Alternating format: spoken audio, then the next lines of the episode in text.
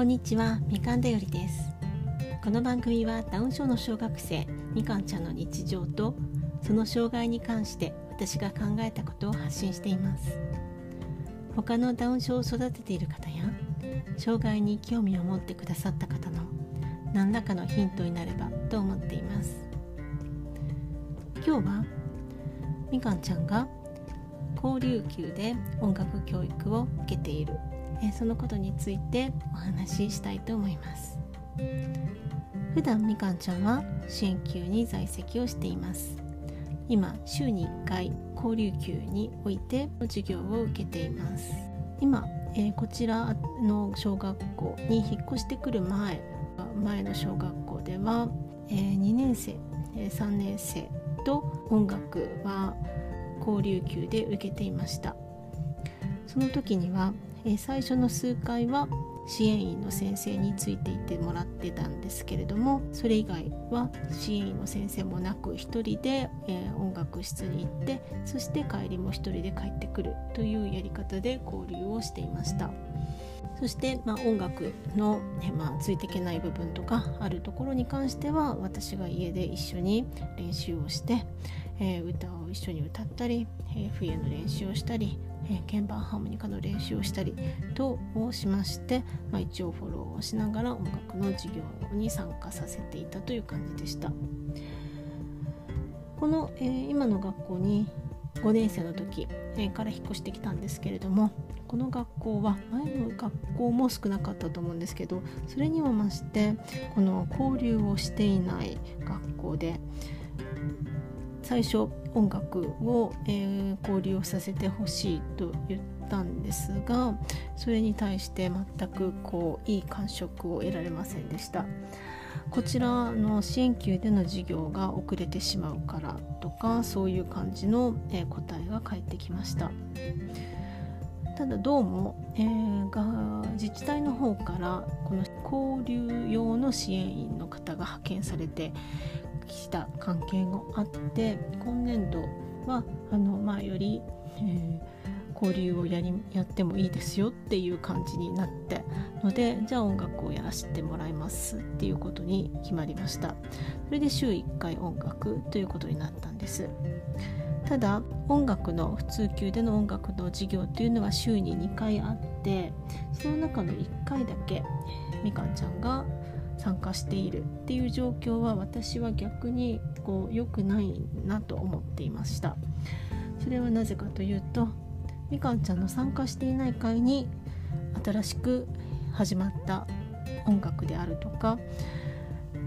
お話っていうのがみかんちゃんはこう1回おきにしか参加しないわけですから途切れ途切れになってしまってせっかく本当だったら理解できるはずのことも理解できなくなってしまう。他の子がもう知って歌っている歌をみかんちゃんは初めて歌うことになる。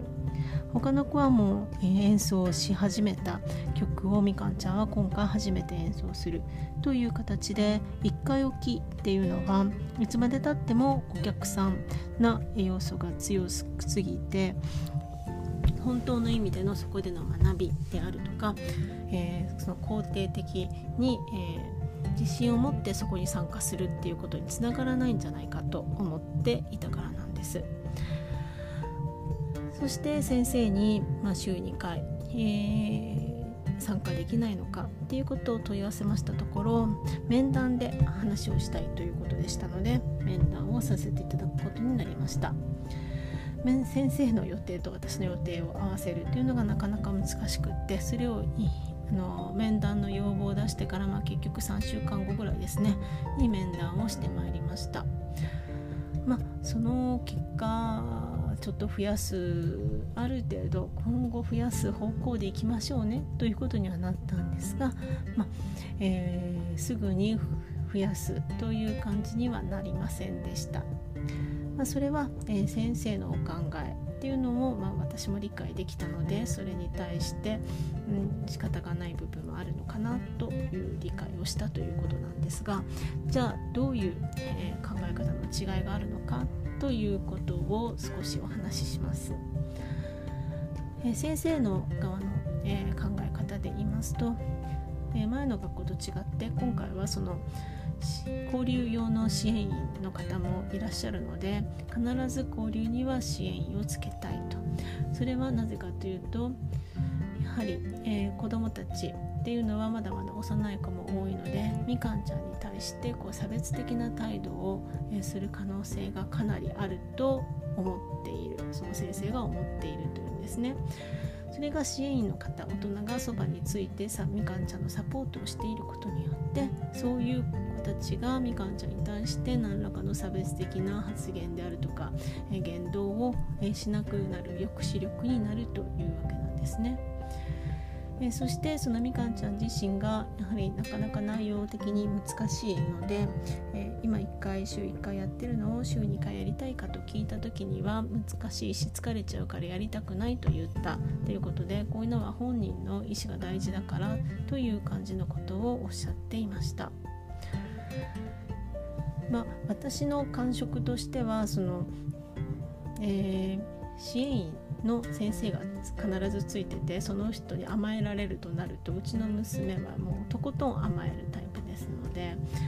そのなかなかあの自立しないっていうのはあると思います。なので支援員の人本当はいない方がいいのかもしれないなと思いながら、まあ、ただ本当に、えー、多分全体に対しての説明とかを聞いてるんだとみかんちゃんは次に例えばどの曲を歌うかかそういうことも多分聞き逃して分からなくなってしまうので支援員の人は、まあ、必要といえば必要なんだなとも思います。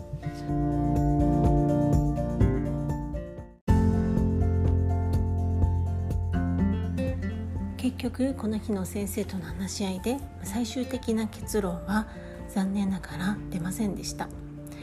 どちらがいいのかな？支援としてはどちらがふさわしいのかと先生と2人で悩んできたというだけですただ、えー、交流級の方で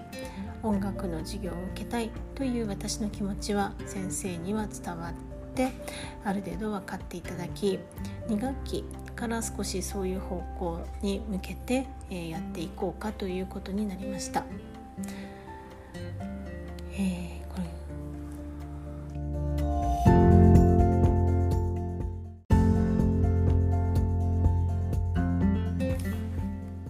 最後まで聞いてくださってありがとうございました。